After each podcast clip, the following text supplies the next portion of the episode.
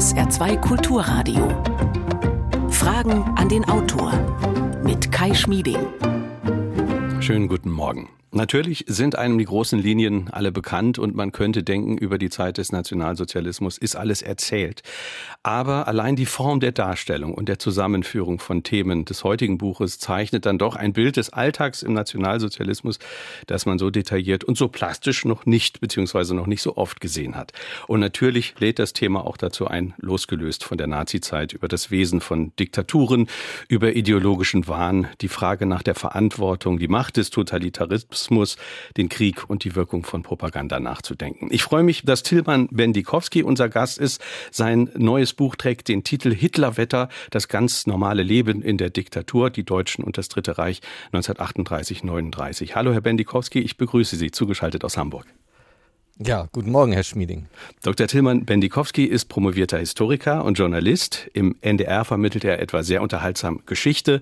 Bücher hat er in den letzten Jahren vorgelegt, unter anderem zu Friedrich dem Großen, zum Mittelalter und zum Mythos Deutsche Einheit. Sein aktuelles Buch, über das wir heute sprechen, erkundet nun, indem es sich dem Alltag in der NS-Zeit zuwendet, vor allem die Frage, warum so viele Menschen in diesem Land mit dieser Zeit, mit dem Regime sympathisiert haben und über so viele Jahre unterstützt haben und warum andere das nicht getan haben. Ihre Fragen an den Autor unter 0681 65 100, Telefon und WhatsApp. Außerdem E-Mail, Fragen an den Autor mit Bindestrichen dazwischen at sr.de. Unter allen, die sich beteiligen, verlosen wir drei Exemplare des Buches. Herr Bendikowski, dieser Blick auf die Banalität des Alltags im Buch, äh, der auf mich beim Lesen teilweise fast absurd normal wirkt. Also Menschen liegen am Badestrand, gehen ins Kino, ins Café, tanzen, lachen, sind zufrieden, als schon Nachbarn äh, verschleppt und misshandelt werden und äh, der Zweite Weltkrieg schon vor der Tür steht. Haben wir trotz Hannah Arendt und der Banalität des Bösen diesen Blick auf den Alltag zu lange vernachlässigt, wenn es um die Aufarbeitung der Nazizeit ging?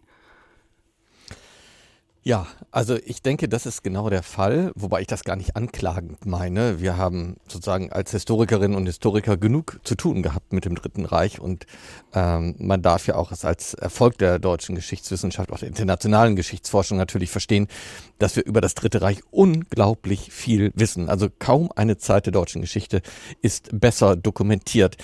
Ähm, aber das ist sozusagen die eine Säule der Erinnerung, das ist das Wissen. Die zweite Säule ist sozusagen auch familiär geprägt, die Erinnerung an die Zeit. Äh, und da fehlt uns, ähm, so jedenfalls meine Einschätzung, bislang so ein Zugang äh, ja, in dieses Banale des Alltags, was bei Lichte betrachtet dann gar nicht so banal ist. Hm. Sie haben hm, geschrieben, dass gerade diese riesige Fülle von Dokumentationen und Informationen, die wir seit Jahrzehnten zu der Zeit gesehen und gelesen haben, auch eine gewisse Distanz ja. zum Thema zementiert äh, hat. Wie meinen ja. Sie das? Also äh, das äh, hatte ein Kollege schon vor einiger Zeit mal beschrieben. Es gibt sozusagen einerseits ein Lexikon des Wissens, da ist alles drin, was Historiker, Juristen und so, ähm, was wir erarbeitet haben. Und dann steht sozusagen im äh, Regal der Geschichtspolitik auch das Familienlexikon. Das hat jede Familie besitzt so ein Exemplar und das kann jeder an sich selber jetzt überprüfen. Ich schließe mich da gar nicht aus. Äh, da sind vor allem ähm, die Opfer äh, äh, verzeichnet, die unsere Familien erbracht haben durch Krieg, durch Vertreibung, durch den, äh, durch die Luftangriffe, durch den, äh, durch Verluste an der Front sozusagen. Der Onkel kommt nicht wieder, ähnliches. Ähm, das heißt, die Erinnerung ist stark geprägt durch die Opfer, die sozusagen die Deutschen während des Dritten Reichs erlitten haben. Ähm, und diese beiden Sachen, das Lexikon des Wissens und das Familienalbum zusammenzubringen, ähm, das ist so meine Aufgabe. Vielleicht noch eins dazu, wenn ich in Schulen bin, ähm, kann man diese Distanz zum Dritten Reich äh, immer sehr schön sehen, wenn ich die Schüler frage, ähm, in welcher Farbe sie sich an eine bestimmte Zeit erinnern. Und wenn sie sich an das Mittelalter erinnern und eine Burg oder an einen König denken, dann sind die Bilder farbig.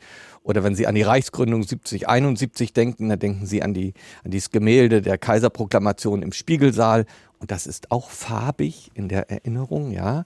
Äh, diese Sachen sind gar nicht so weit weg. Das Dritte Reich ist in der Erinnerung hm. schwarz-weiß hm. und dadurch weiter weg. Und das wollte ich aufheben. Ja, dieses Wegschieben, das Sie beschreiben, aber auch der Alltag, den Sie auf der anderen Seite äh, beschreiben in der Zeit, das bedeutet ja zusammengenommen auch, es gibt äh, möglicherweise bei allem, was davor und danach war, eine größere Kontinuität, als viele sich das eingestanden haben, wenn es um die Aufarbeitung der Nazizeit geht.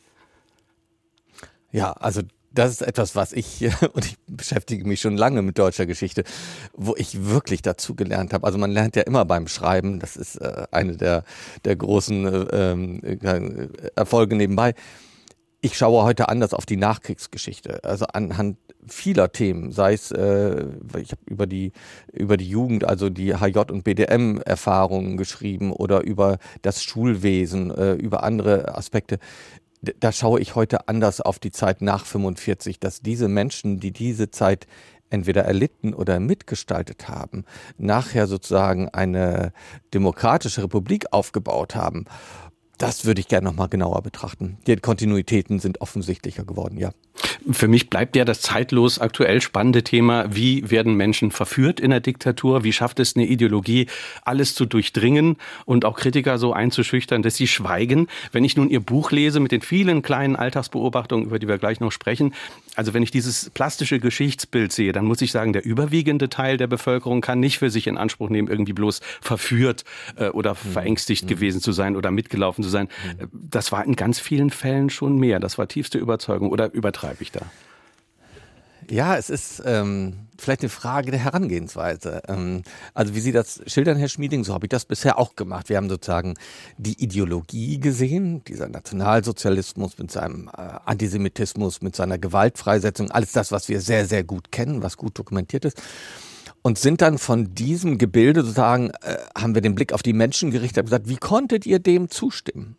Ich mache sozusagen ein, eine umgekehrte Herangehensweise, indem ich äh, ja mich an die Seite der Menschen stelle, gehe mit ihnen zum Winterschlussverkauf, fahre mit ihnen in den Urlaub, gehe mit ihnen in die Schule, suche mit ihnen eine Wohnung, bin also im ganz normalen Leben und schaue, und wie ist dieses ganz normale Leben denn von außen geprägt von den Strukturen einer Diktatur? Sozusagen, ich gehe umgekehrt ran, bin also nicht erstmal verwundert, wie konntet ihr, wie, warum macht ihr, sondern ich, ähm, ja, ich setze mich eigentlich zu den Leuten, also verzeihen Sie den Vergleich, aber ich gehe so ein bisschen in die Kneipe, setze mich an den Tresen und trinke mit den Leuten Bier mhm. und gucke, wie die so funktionieren und sage, aha, und ihr könnt in diesem Land jetzt an der Theke sitzen und ein Bier trinken, dann hm. erkläre ich das.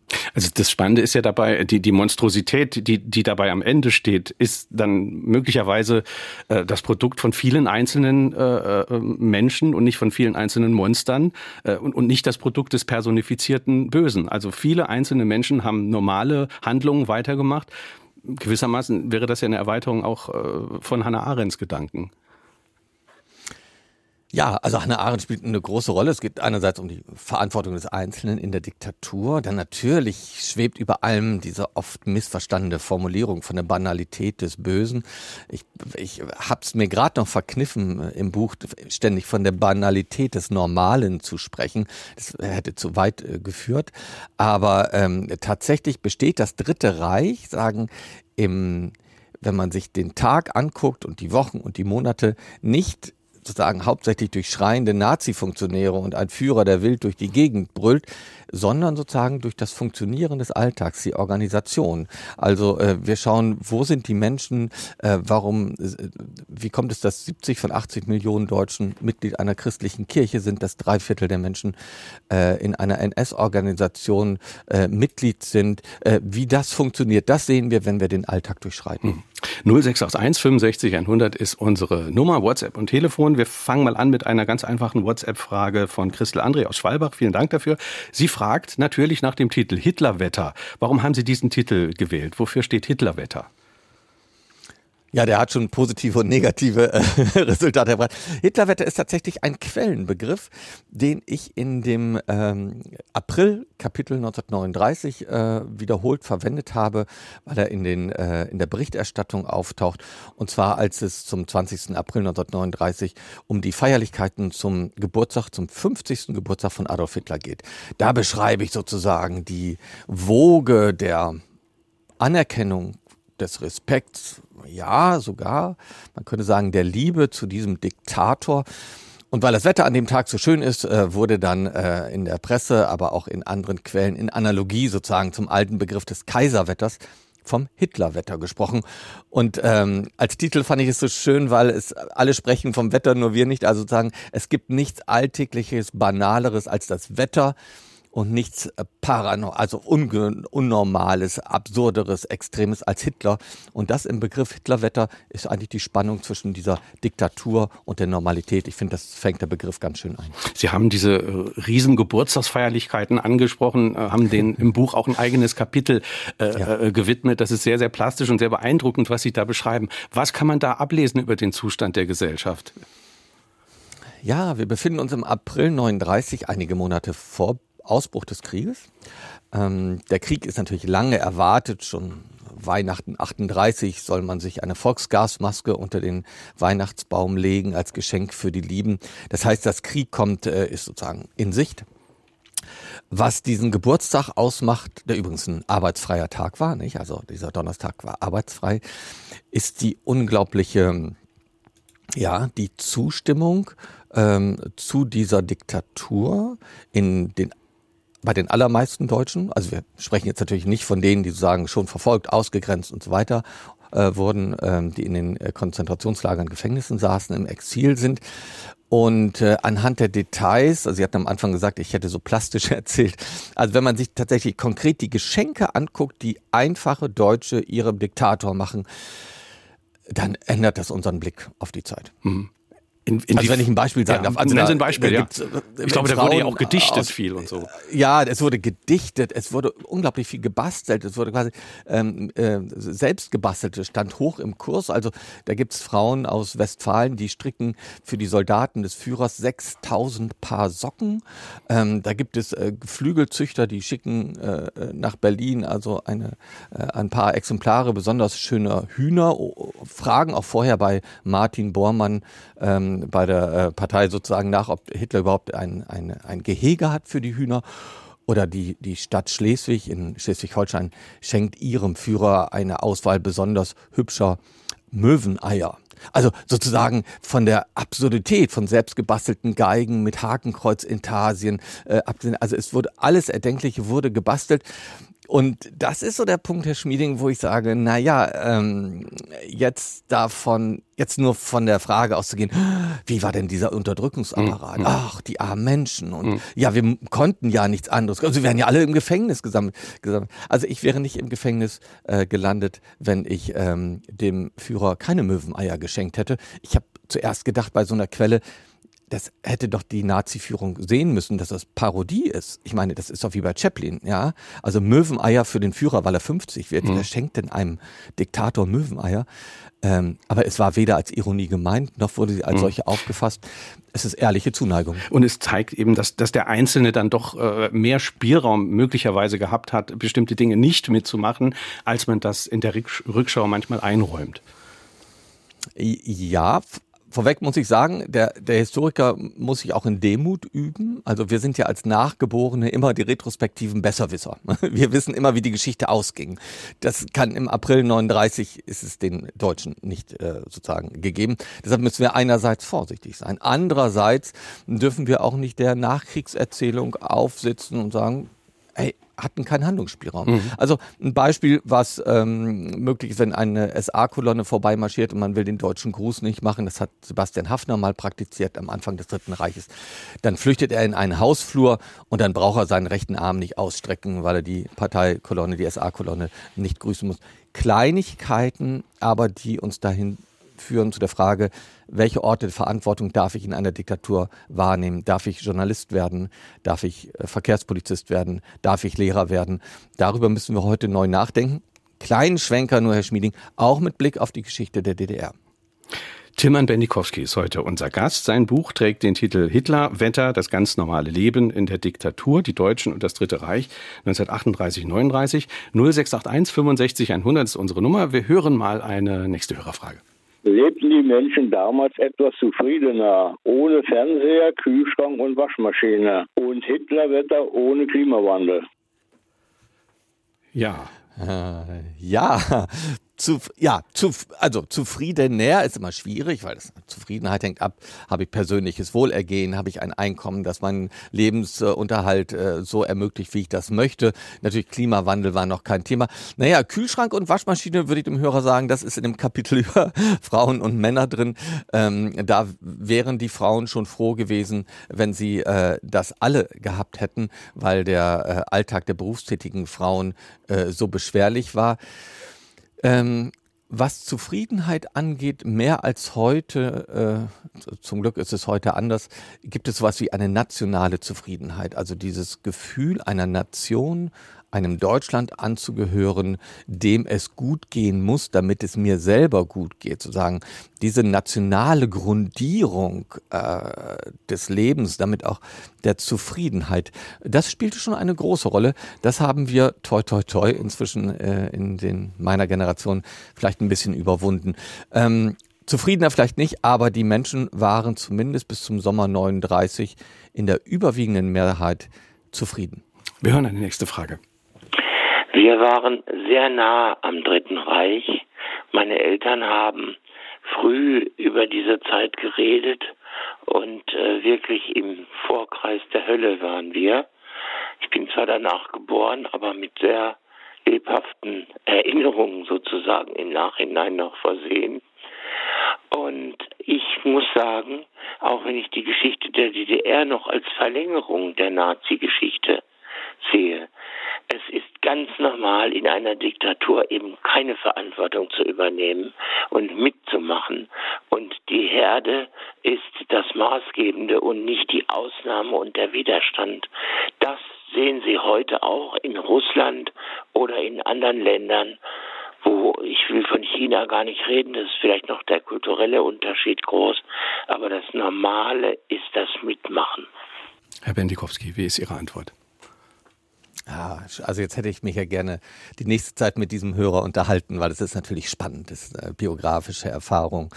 Ähm, äh, es ist der Punkt genau getroffen. Es ist eben kann ganz normal keine Verantwortung zu übernehmen in solchen Diktaturen und er gesteht ja ein, ähm, dass die allermeisten äh, das machen.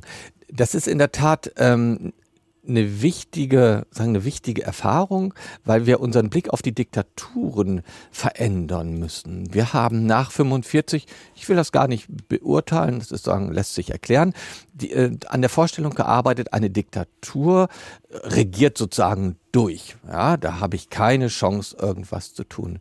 Ähm, wir müssen heute konstatieren, und da bin ich mehr bei Ihrem Hörer, ähm, dass Diktaturen auf Zustimmung angewiesen sind. Das müssen wir sagen, neu denken. Eine Diktatur, die nicht auf einer Grundlage breiter Zustimmung der Bevölkerung agieren kann, gerät ins Schlingern. Äh, die Orte der Verantwortung. Wenn wir keine Polizisten mehr haben, keine Lehrer mehr haben, ähm, äh, keine Zustimmung im Alltag, keine Bürgermeister, keine Vereinsaktivitäten, keine Radiojournalisten, dann ähm, bekommt eine Diktatur Schräglage. Hm. Es, es, gibt ja auch ein Kapitel im Buch, das beschäftigt sich mit dem Widerstand. Äh, Sie beschreiben äh, Menschen, die im Widerstand waren. Und etwas genauer widmen Sie sich diesem tragischerweise schiefgegangenen Attentatsversuch Georg Elsers. Was kann man denn an seiner Geschichte ablesen?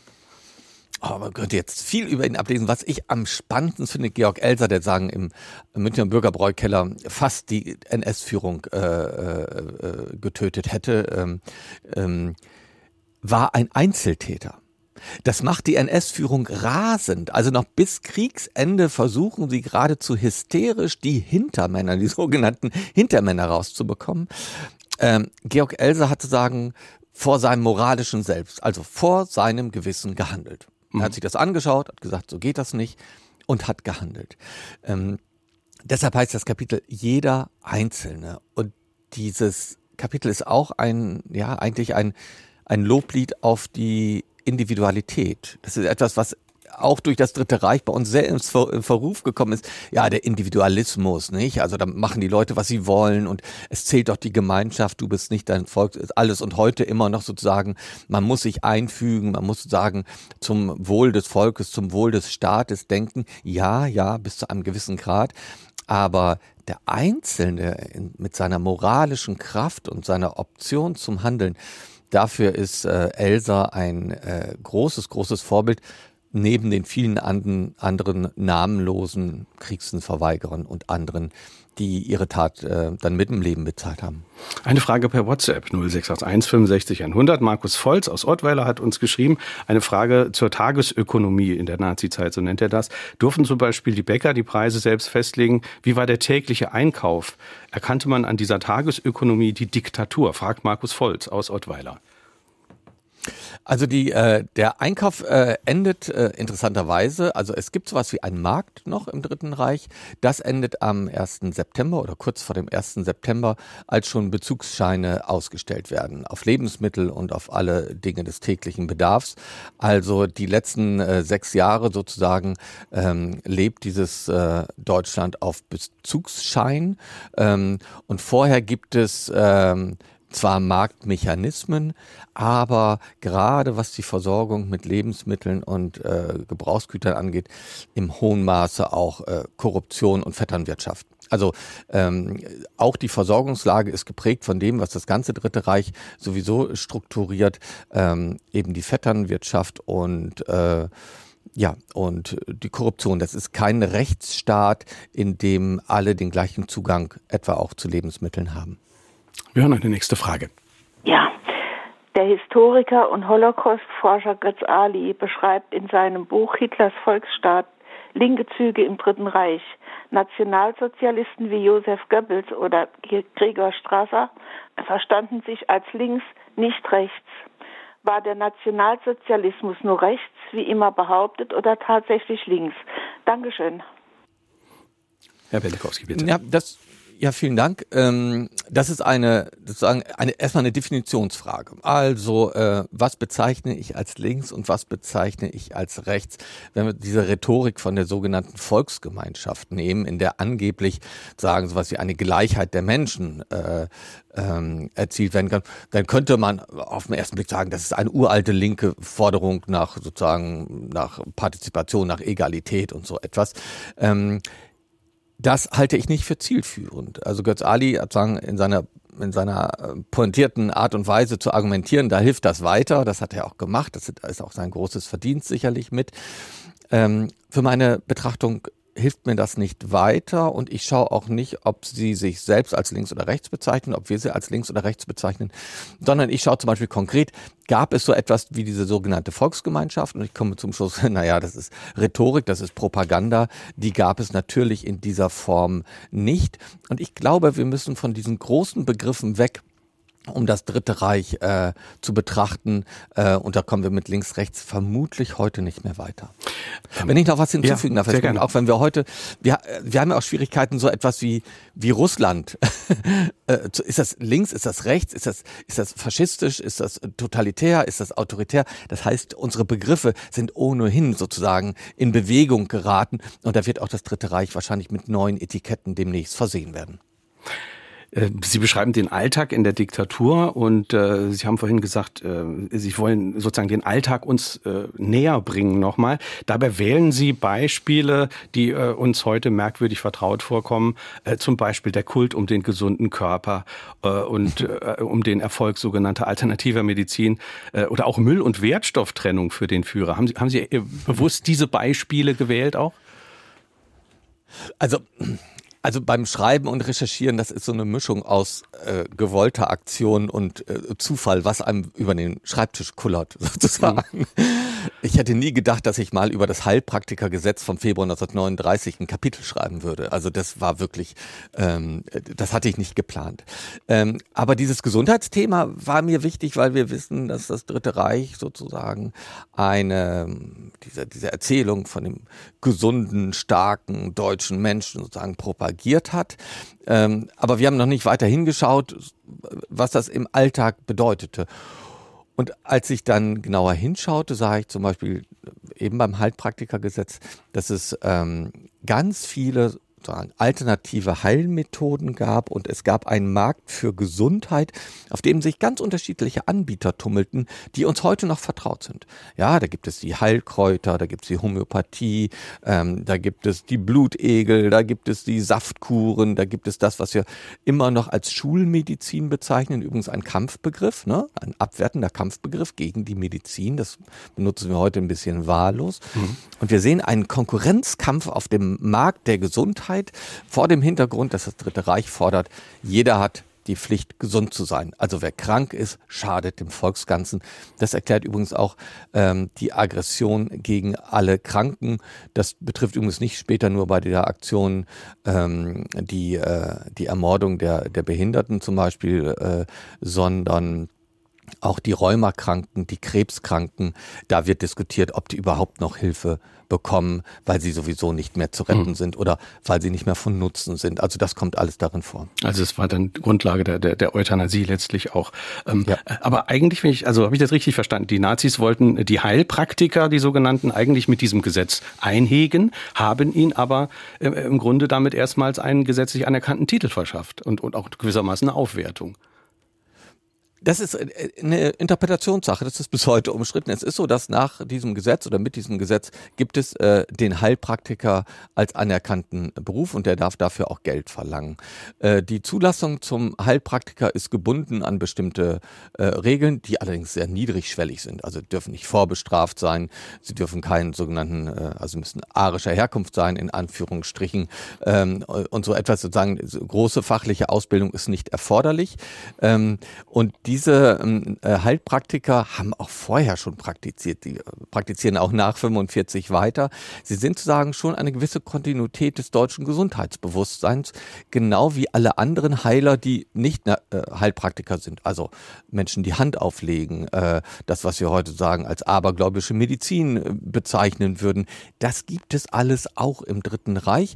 Und ähm, ein großer Teil der NS-Führung äh, befürwortet diese neue deutsche Heilkunde, so heißt es, ähm, die von, von Kräutertees über Homöopathie äh, bis zu anderen Dingen ähm, solche Therapien befürwortet. Vielleicht nur eins dazu, es sammeln nicht nur BDM-Mädchen sozusagen Heilkräuter, sondern es gibt auch in Konzentrationslagern Versuchsgüter, ähm, für Heilkräuter, wo Häftlinge äh, diese Kräuter äh, pflegen müssen. Also da greift sozusagen die Vernichtung und die Propaganda von einem gesunden deutschen Leben unmittelbar ineinander. Wir hören in die nächste Frage. Ja, also eine Diktatur ist ja nur denkbar bzw. machbar, wenn sie Träger des sogenannten Volkswillens ist, ein Volk also quasi Vertrauen in seine Führung hat. Es gehören immer zwei dazu, Verführte und Verführer. Goethe sagte mal sinnigerweise, halb zog sie ihn, halb sank er hin und der berühmte Hermann Hesse sagte, es gibt in der Natur nichts Grausameres als den Bürger. Wer verführt hier wen? Schönen Sonntag. Herr Bentikowski, bitte. Ja, vielen Dank für den schönen Sonntag Ihnen auch. Also ich habe mit dem Begriff der Verführung überhaupt nicht gearbeitet. Ähm, vielleicht, wodurch könnte man den Begriff ersetzen? Mit Verlockung vielleicht? Äh, mit Versprechen? Ich habe ein Kapitel über das Versprechen einer guten Zeit.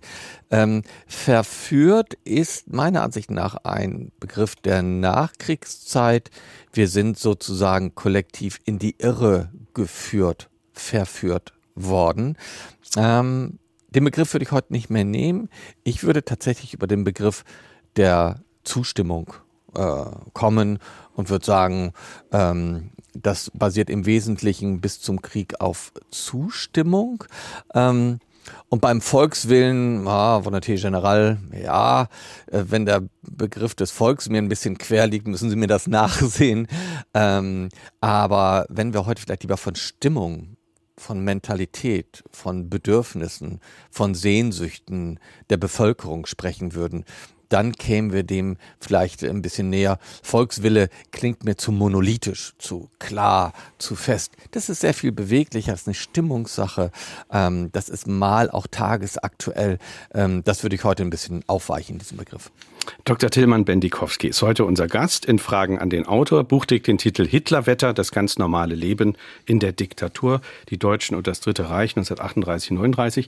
0681 65 100 ist unsere Nummer, Telefon und WhatsApp. Hier noch eine WhatsApp-Frage von Ferdinand Bierbrauer. Er schreibt, die Erinnerung an das Dritte Reich hängt doch mit den vielen Schwarz-Weiß-Filmen zusammen. Diese Filme entrücken meiner Meinung nach stark die Wirklichkeit. Bunte Bilder des Grauens wären wesentlich schockierender.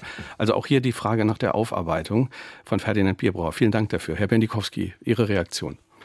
Ja, vielen Dank, Herr Bierbrauer. Das ist das, was ich eben auch mit den Bildern meinte. Tatsächlich, es ist, äh, es ist es war faszinierend. Also die Zeit des Dritten Reiches ist für einen Historiker ein Wimpernschlag vergangen. Das sind irgendwie drei Generationen. Das ist nichts. Ich kann ja auch über das zwölfte Jahrhundert schreiben oder über, über das alte Ägypten. Ja, das kann ich alles also auch äh, in, die, in die Gegenwart hineinholen, erzählerisch. Und äh, die Erinnerung an das Dritte Reich ist eigentümlich weit weg. Schwarz-Weiß, wie Herr Bierbrauer sagt. Das hat zur Konsequenz, also es lässt sich erklären, weil nach 45 setzt sofort ein Distanzierungsmechanismus ein. Das ist völlig klar. Können wir heute auch beschreiben, warum und mit welchen Mechanismen und Entnazifizierung und Stopp der Verfahren und so weiter. Das äh, Ergebnis ist ähm, für uns so wichtig, weil die Geschichte des Dritten Reiches zu einer Geschichte der anderen wurde durch diese Distanz. Ähm, es waren die anderen, es waren die Nationalsozialisten. Also ich habe mein ganzes Buch über, ich glaube, ich weiß nicht, ob es eine Stelle gibt, wo ich überhaupt schreibe, die Nationalsozialisten. Hm. Ich lasse diesen Begriff einfach weg. Ich sage Deutsche. Ich sage auch nicht Parteigenossen, sondern ich sage Bürgermeister oder Bäcker oder Hausfrau. Ähm, ich spreche auch nicht vom Großdeutschen Reich, sondern ich spreche von Deutschland. Äh, in, in dem Moment rückt mir das wieder näher ran. Also der, der, der deutsche Lehrer, der morgens zur Arbeit geht, ist nicht mehr der andere, sondern ist der, den ich kenne. Das ist mein Nachbar oder mein Vater oder wer auch immer, ähm, der Lehrer meiner Kinder. Und ähm, bei mir ist es der erzählerische Versuch, schon über die Begriffe, dann über die Struktur eines Buches, diese Distanz, von der Herr Bierbrauer gerade sprach, sagen, ja, eigentlich auszuhebeln und ähm, das wieder so an uns heranzuholen, dass es uns fast unangenehm ist, wie dicht uns die Menschen des Dritten Reiches sind, weil sie sind gar nicht so wahnsinnig anders als wir. Und hm. das ist natürlich etwas, was schwer runtergeht. Und damit einhergeht ja auch die Beobachtung, in den letzten Jahrzehnten hat es ja gerade viele populärwissenschaftliche Beiträge gegeben, die sich also immer wieder mit dieser Figur Hitler befasst haben. Ja. Möglicherweise ja. hat diese Konzentration auf die Figur Hitler ja auch äh, etwas Entlastendes, wenn Absolut. man das äh, so ausführlich macht, so lange. Genau, also Hitlers Frauen, Hitlers Kriege, Hitlers Hunde, Hitlers Süßigkeiten, Hitlers Obersalzberg, so das kennen wir ja alles, ja, das sehen wir in mhm. endlosen Wiederholungen. Klar, wir, wir es, ist, es ist, fun funktioniert auch tadellos. Wir ähm, zielen einfach auf die Person dieses Diktators, eine skurrile Figur, die ja unglaublich viel Raum einnimmt, wenn man sie erstmal anfasst. Ähm, und damit gerät alles andere aus dem Blick. Und deshalb habe ich zwar ein Kapitel über Hitlers Geburtstag, aber schaue eigentlich mehr auf die Gratulanten und die Deutschen. Ähm, in der Tat, das ist ähm, mhm. eine Engführung, die mich überrascht, dass es immer noch funktioniert. Das hatten wir so ja, in den 60er, 70er Jahren und ich dachte, wir hätten es überwunden, aber dann habe ich in den letzten Jahren gesehen, nee, immer wieder, auch wenn es Geschichtsillustrierte sind und natürlich Fernsehen, kommt dann diese Figur, die also äh, es gipfelt ja in dieser absurden Formulierung, am 1. September überfällt Hitler Polen. Da stelle ich mhm. mir mal so einen kleinwüchsigen Mann vor, äh, der sagen, über eine Grenze geht. Ist natürlich Unfug. Ne? Es ist Deutschland überfällt Polen, so mhm. muss man das sagen. Und äh, das führt natürlich echt in die Irre. Äh, jetzt habe ich vorhin äh, erwähnt Ihre Beispiele und äh, zu den Beispielen gehört ja auch die, die Mülltrennung, äh, Trennung, die Wertstofftrennung. Jetzt fragen hier Hörer, was hat es denn nun damit auf sich? Das haben wir eben ein bisschen unterschlagen. Vielleicht so. können Sie dazu noch was sagen zu diesem Beispiel Mülltrennung. Was hat es damit auf sich? Hatte natürlich keine Umweltschutzgründe. Ne? Also äh, es geht um die Erzeugungsstadt. Also alle Rohstoffe, die man irgendwie gebrauchen konnte, muss dieses Deutschland, das versuchte auch ökonomisch autark zu sein, sammeln. Das heißt Altpapier, Textilien, Lumpen, Knochen, also Knochen sind ganz wichtig, die werden gewaschen und von den Schülern mit in die Schule gebracht. Äh, Blech, Altmetall. Ähm, zum Beispiel äh, vor dem Krieg sind fast sämtliche eiserne Gitter, ähm, die als Gartenzäune oder Friedhofsumzäunungen existierten, längst abgesägt und verarbeitet worden. Ähm, alles das wird gesammelt ähm, zu der deutschen großen Erzeugungsschlacht. Dazu gehört auch, dass nichts weggeworfen wird, also kein Küchenabfall, äh, nichts wird sagen verloren gegeben. Ganz im Gegenteil, man ermutigt die Deutschen äh, für diese Erzeugungsschlacht auch sowas wie äh, Kaninchenzucht, also die Angora-Kaninchen. Ja? Mhm. Die werden jetzt propagiert als das probate Tierchen, ähm, um in der Erzeugungsschlacht äh, Wolle herzustellen. Hm. Und ich hatte bisher noch nie das Angora-Kaninchen und das Dritte Reich zusammengedacht, weil das puschelige Tierchen und diese Diktatur passen wirklich nicht zusammen. Aber ein Teil der dieser Erzeugungsschlacht dieser Diktatur sollte mit Hilfe dieser putzigen Angora-Kaninchen gewonnen werden. Das ist der skurrile Alltag. Und zeigt abermals, äh, dass, dass doch vieles, äh, also wie stark die Propaganda war, zu behaupten, dass dieses Land so überlegen ist und dass alles so hervorragend läuft. Diese ja. kleinen Beispiele zeigen ja, es lief eben alles äh, überhaupt nicht hervorragend in Wirklichkeit. Und, aber, aber es wurde, aber äh, es wurde natürlich organisiert, wie, wie wir es kennen. Ne? Also wie aus dem Klischee. Ne? Da mhm. marschierten die HJ-Kolonnen, haben gesammelt, es wurde an der Tür geklinkelt, hast du Lumpen und, ähm, und dann gab es diese Opfersonntage und die Sammlung Sammeltage und dann musste für das Winterhilfswerk gespendet werden und für die Wehrmacht und für die Polizei dieses, dieses äh, ganze Dritte Reich ist also ein strukturiertes Schnorrertum. Also mhm. ständig klingelt jemand und will was von ihnen. Die Spenden und den Lumpen und das Altpapier und die Knochen. Ähm, es wird dringend benötigt, aber es wird zu einem fröhlichen Miteinander einer fröhlichen Volksgemeinschaft mhm. stilisiert. Wir haben ganz viel äh, Rücklauf von den Hörerinnen und Hörern, ganz viele Fragen. Vielen Dank dafür. Ich fürchte, wir kommen nicht mit allem durch. Äh, trotzdem. Aber wir hängen einfach eine Stunde dran. Wir, wir, wir stecken am besten, wir hängen eine Stunde dran am besten. Wir, wir, trotzdem mal dieser Einwurf, dieser aktuelle Einwurf von Martin Rees ist doch interessant. Wir haben eben über Hitler gesprochen und darauf, dass man äh, alles auf diese Figur äh, teilweise konzentriert hat. Er sagt, dass mit der Konzentration auf eine schuldige Person ist bei Stalin und Mao ähnlich. Ist das vergleichbar? Vergleichen kann man erstmal alles. Ähm, sagen, wie weit das führt, muss man fragen. Aber ja, das funktioniert tadellos, äh, dass man sagt, das war Stalin. Äh, das funktioniert genauso, wie man heute sagt, das ist Putins Krieg. Ähm, oder mit Blick auf die DDR, das war Ulbricht. Äh, Ulbricht hat die Mauer gebaut, ja. Ähm, ja, das funktioniert. Wenn man einen hat, kann man es abschieben und man kann sich selbst einen schlanken Fuß machen. Genau. Und das sollten wir heute auch sehen, wenn wir über Diktaturen und Sprechen und über Verantwortung, das würde ich genauso sehen. Wir hören eine nächste Frage. Ja, meine Frage ist folgende. Mein Vater, der verstorben ist, erzählte mir, dass er Fähnleinführer in der Hitlerjugend war. Was konkret ver verbarg sich hinter dem Begriff des Fähnleinführers? Können Sie helfen, Herr Bendikowski? Den genauen Rang kann ich Ihnen leider nicht sagen, aber der Fähnleinführer war sozusagen äh, kein, keine, keine große Führungsfigur. Davon gab es sozusagen, das auf der niederen Stufe ähm, eine der kleineren Posten. Ähm, sie stiegen relativ schnell auf in diesem HJ- und BDM-System. Also ich würde ihn jetzt nicht als großen Funktionsträger des Dritten Reiches bezeichnen. Ähm, da müsste ich aber konkret nachgucken, wie viel Jugendlichen oder Junge ein Fähnleinführer tatsächlich unter sich hatte. Es war kein keine Führungsposition. Hier noch diese Frage eines Hörers oder einer Hörerin. Er oder sie hat den Namen nicht dazu geschrieben. Über WhatsApp 0681 65 100. Ähm, er oder sie schreibt, meine Eltern, ich bin Jahrgang 53, haben ähm, immer betont, dass Hitler auch gute Dinge getan hat. Zum Beispiel hat er auch die Arbeitslosigkeit beseitigt. In meinen Augen zeigt dieses Beispiel nur, wie unaufgeklärt die Bevölkerung war, da Hitler eine massive Staatsverschuldung eingegangen ist. Leider stelle ich fest, dass auch heute immer noch wenige wissen, was eine Staatsanleihe ist, dass also politische Aufklärung auch heute noch drin dringend notwendig ist. Herr Bendikowski. Zustimmung zum Letzteren auf jeden Fall, ganz klar. Ich bin als Historiker da sehr für die historisch-politische Aufklärung. Das mit der Arbeitslosigkeit, auch da muss man nochmal genauer hinschauen. Die Zeit, die ich 38, 39 betrachte, ähm, stellt sich jetzt erstmal noch anders dar. Das heißt, der, der wirtschaftliche Aufschwung nach 33 verdankt, äh, verdankt sich ja nicht, äh, verdanken die Deutschen ja nicht Hitler, sondern der Politik ähm, der Rahmenbedingungen schon vor 33. So, das sind erstmal fremde Federn. Dann sehen, wenn wir genauer hin sehen, äh, haben wir eine ungeheure Arbeitsverdichtung. Die Deutschen müssen viel arbeiten. Es gibt Arbeitskräftemangel. Es gibt viele Unfälle durch ähm, äh, auf den Arbeitsstellen, äh, durch unzureichenden Arbeitsschutz. Auch das mit diesen Autobahnen, ein Programm, was ja vor 33 schon gestartet wurde, ähm, heißt ähm, sehr viel Arbeit, viele Unfälle, viele Tote auf, bei dem Bau der Autobahn. Ähm, diese Arbeitsverdichtung im Dritten Reich wird meistens äh, völlig vergessen. Und die Beseitigung der Arbeitslosen durch Hitler ist zum Teil auch eine äh, selbstgestrickte Legende nach 45, um einen Teil der Entschuldung der eigenen, des eigenen Tuns in die Waagschale zu werfen. Hm. Wir hören eine nächste Frage.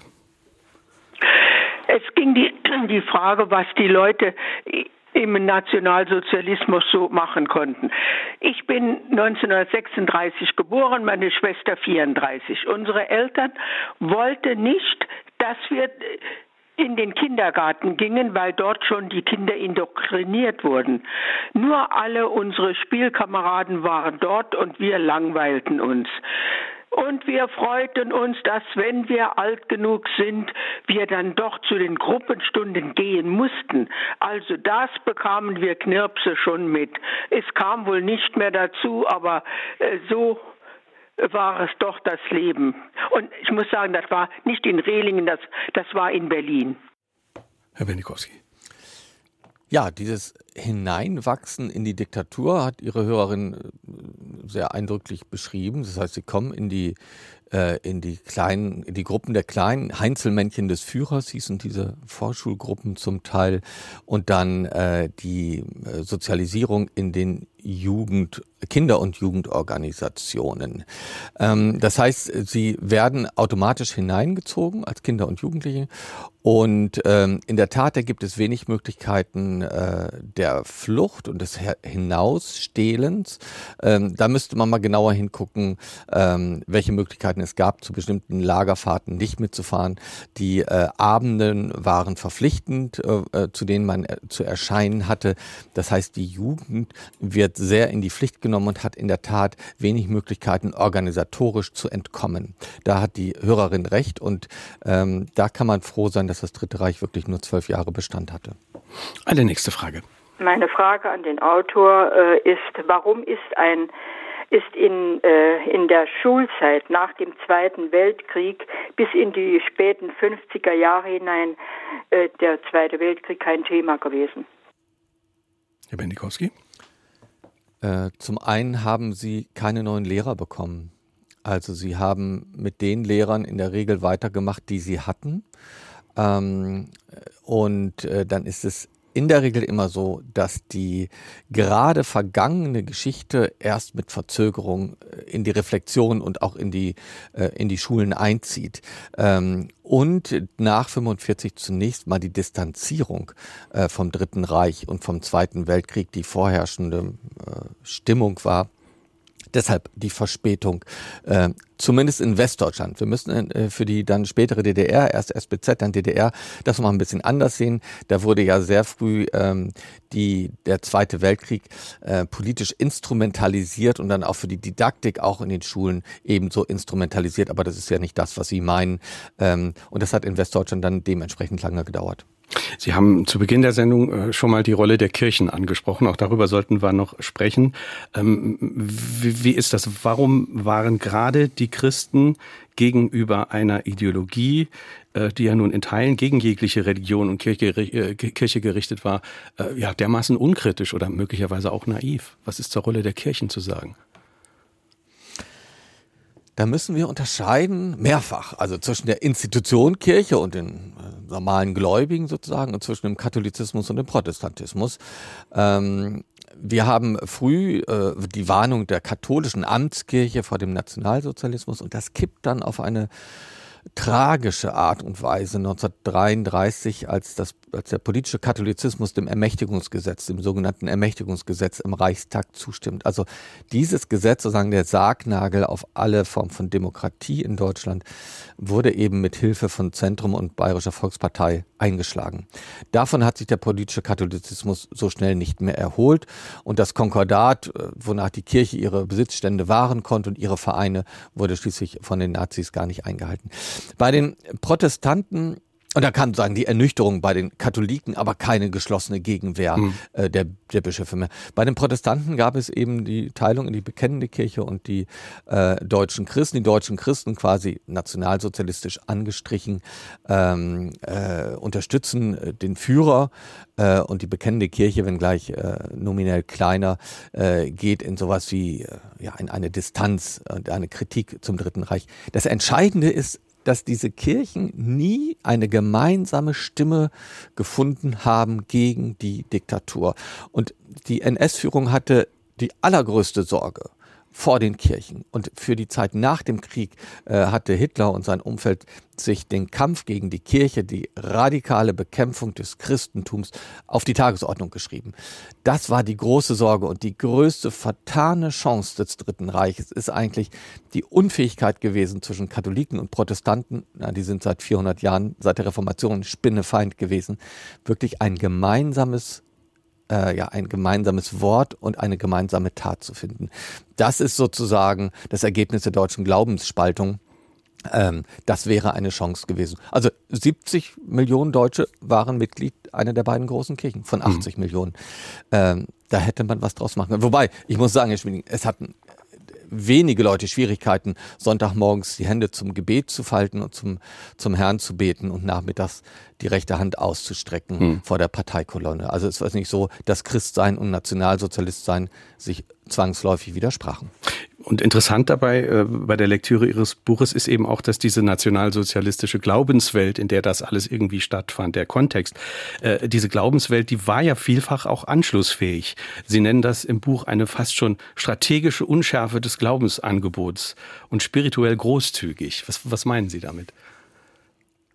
Sie konnten sozusagen äh, den lieben Gott, äh, Deutschland und seine Geschichte und einen Diktator zusammenbinden. Das ließ sich tatsächlich machen und das nutzten die Nationalsozialisten auch aus, wenngleich sie versuchten, die christlichen Einflüsse etwa auf das Weihnachtsfest oder auf Ostern zurückzudrängen, aber das, äh, das äh, gelang nicht wirklich, auch nur äh, kleinen Schritten.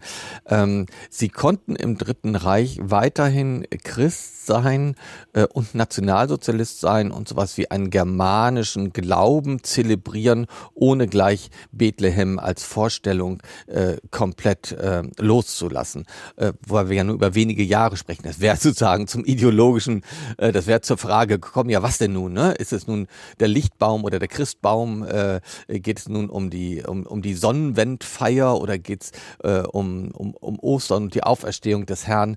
Ähm, also da wurde das sozusagen noch nicht zu Ende diskutiert, sondern es war viel nebeneinander möglich. Ähm, aber das hat auch in Deutschland eine lange Tradition. Wir hören eine nächste Frage. Wobei ich sagen muss, ja, es gilt bitte? natürlich nicht für die Zeugen Jehovas, nicht für die Juden. Ne? Also alle, die, die sozusagen aus der Volksgemeinschaft ausgegrenzt und verfolgt wurden äh, mit aller Schärfe. Es gab sagen Glaubensangebote, die waren sofort radikal äh, verfolgt. Hm. Wir hören eine nächste Frage. Ich möchte den Autor fragen, ob er etwas dazu sagen kann, welche Strukturen, gesellschaftliche Strukturen oder welche Vorkommnisse äh, das Aufkommen einer Diktatur fördern. Also wie, wie schafft es ein Diktator, zu dem zu werden, was er ist? Sollte man da vielleicht auch noch ähm, evolutionsbiologische ähm, ja, Erkenntnisse zugrunde legen, dass unter bestimmten Strukturen zum Beispiel, äh, dass eine, eine Demütigung des Volkes in, in Anführungsstriche stattgefunden hat oder dass eine Hungersnot war oder dass 40 Prozent der Gesellschaft abgehängt sind, fördert das zum Beispiel so eine Stimmung, dass man irgendeinem starken Führer nachfolgen will. Ähm, das wäre sehr interessant zu hören, was der Autor meint. Danke. Bitte, Herr Bendikowski. Eine große Frage, vielen Dank.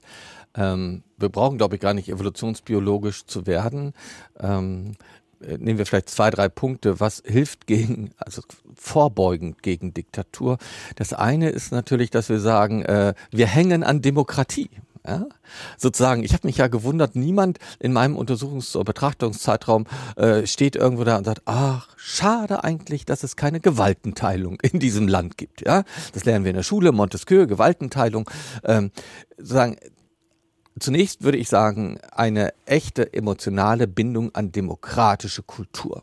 Das ist etwas, was wir heute auch unbedingt wieder brauchen. Gerade in den letzten Jahren, und es ist ja nicht nur die Corona-Krise, äh, in der wir erlebt haben, wie sozusagen Staatlichkeit in Frage gestellt wird, wie Politiker verachtet, Parlamentarismus verlacht, äh, Entscheidungen der Gerichte irgendwie negiert werden. Wo kommen wir denn da hin? Ja, mhm. also ähm, mein Bürgermeister, mein Ministerpräsident, äh, meine Bundesregierung, die haben ja Anrecht auf meinen Respekt und auf eine Loyalität eines Staatsbürgers, der die Gewaltenteilung verinnerlicht hat als das Wesen unserer demokratischen Verfassung, unserer, unserer Gesellschaft.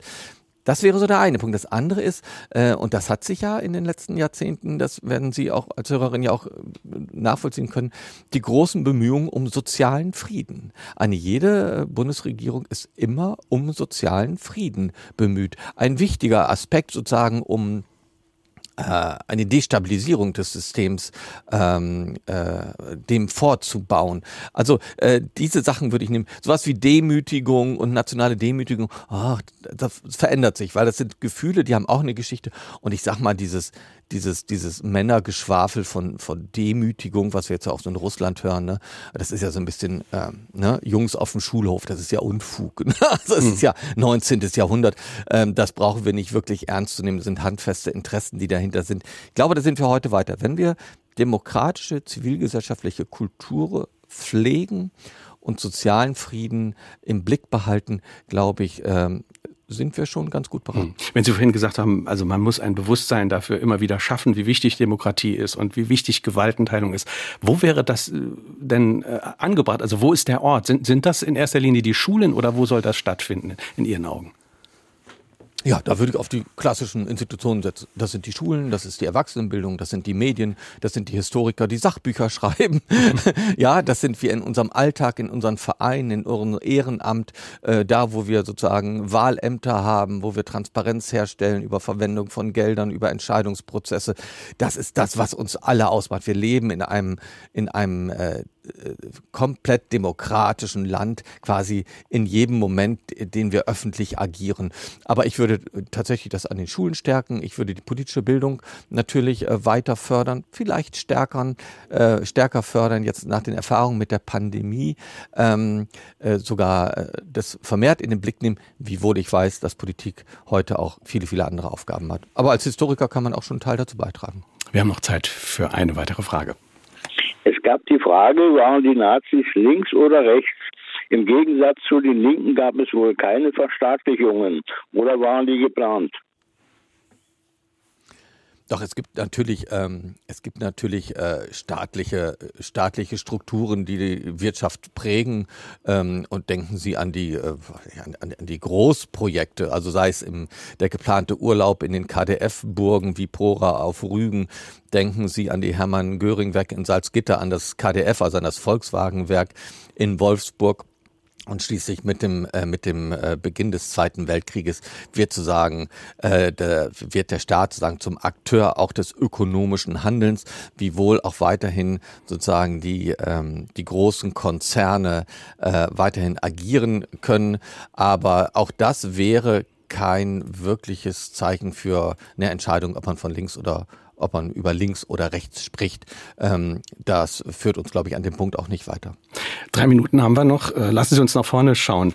Ähm, Sie haben vorhin gesagt, äh, man muss ein Bewusstsein schaffen für die Demokratie. Wie sieht das denn mit der Aufarbeitung aus? Also in der Schule nimmt dieses Thema Nationalsozialismus seit Jahrzehnten einen sehr großen Raum ein.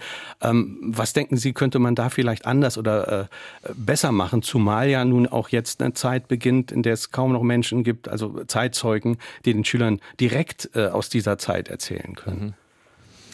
Also ich will den vielen Lehrerinnen und Lehrern im Lande keine Ratschläge geben, weil die machen alle schon einen anstrengenden und einen guten Job. Was sich tatsächlich verändert, Sie sagen ist, die Zeitzeugen haben wir nicht mehr zur Verfügung. Wir müssen auch sehen, dass ein Großteil der Schüler in unseren Schulen äh, äh, gar nicht familiär involviert sind, weil sie sozusagen ihre Großeltern oder Urgroßeltern waren gar nicht in Deutschland äh, während des Dritten Reiches, sind also später in dieses Land gekommen. Und äh, wir müssen die Betrachtung des Dritten Reiches sozusagen sozusagen auch ein Stück weit weg von der eigenen familiären Betroffenheit hin zum prinzipiellen, nämlich zur Gefährdung der Zivilisiertheit machen. Was passiert, wenn Intellektuelle verachtet werden? Was passiert, wenn religiöse Minderheiten stigmatisiert werden? Was passiert, wenn man chronisch Kranken die Hilfe verweigert? Was passiert, wenn man Parlamente verlacht und Parteien sozusagen als Klüngelbande darstellt? Dann reißt der, der Firnis der Zivilisiertheit auf, der uns hauchdünn umgibt und sagen, und dann reißt jede Form von demokratischer Zivilgesellschaft auf und dann droht tatsächlich Diktatur. Ich glaube, ich würde auf diesen Punkt in dieses, dieses, was macht unsere Zivilisiertheit auf, aus und worauf müssen wir achten, was nicht passieren darf in diesem Land mit dem Andersgläubigen, mit dem Anderstalentierten, mit dem Fremden. Ähm, in die Richtung wird es wahrscheinlich in Zukunft gehen und das halte ich für richtig. Heinz-Leo Latourell aus Kersheim hat uns per E-Mail noch diesen Gedanken dazu geschickt, zu dem Sie vielleicht auch noch was sagen können. Äh, kurz, er schreibt, wenn von Diktaturen die Rede ist, denken wir immer an politische Regime. Diktaturen gibt es aber ja auch schon im Kleinen, in Betrieben, in den Kirchen, überall, wo nur einer oder wenige das Sagen haben. Diktaturen gleich wo finden finden ihren Nährboden im Kuschen, schreibt Herr Latourell. Danke dafür. Herr Bendikowski, sehen Sie das ähnlich? Ja, das müssen wir heute so sehen. Lassen Sie uns sozusagen auch nach den kleinen Diktaturen im Alltag Ausschau halten. Die Mechanismen äh, sind ähnlich, die Auswirkungen vielleicht nicht. Da bin ich dankbar für den Hinweis. Ja, lassen Sie uns auf die vielen kleinen Diktaturen schauen, die wir entdecken. Und daran kann man sicherlich gut üben. Was wird äh, Ihr nächstes historisches Thema sein, das Sie angehen, äh, dem Sie sich widmen werden? Darf ich das schon sagen, das ist eine Geschichte des Aberglaubens, also des magischen Denkens der letzten Jahrhunderte bis in unsere Gegenwart. Äh, in der Corona-Krise ist mir aufgefallen, dass wir ein unglaublich großes Feld an magischem Denken haben, ja, Geister und Esoterik und, ähm, und das Ganze hat auch eine politische Dimension und ich widme mich dann in diesem Buch äh, der Geschichte dieses sogenannten Aberglaubens, magischen Denken und auch der politischen Relevanz. Und das ist eine Geschichte, die uns alle angeht, hm. weil wir haben alle ein Stück Kulturerbe, Aberglauben in uns, ob wir wollen oder nicht. Möglicherweise hören wir ja dann auch etwas darüber in dieser Sendung. Besten Dank, Herr Bendikowski. Schöne Grüße nach Hamburg. Hitlerwetter, das ganz normale Leben in der Diktatur, die Deutschen und das Dritte Reich 1938, 39 erschienen bei C. Bertelsmann. 560 Seiten kosten 26 Euro. Jeweils ein Exemplar geht an Dietrich Rothaar aus Elversberg, an Wilhelm Irsch aus St. Ingbert und an Eberhard Mark oder Merck aus Köln. Kommende Woche ist unser Gast der Verhaltensbiologe Professor Norbert Sachser. Sein Buch trägt den Titel Das unterschätzte Tier, was wir heute über Tiere wissen und im Umgang mit ihnen besser machen müssen. Ich bin Kai Schmieding. Danke fürs Zuhören. Tschüss.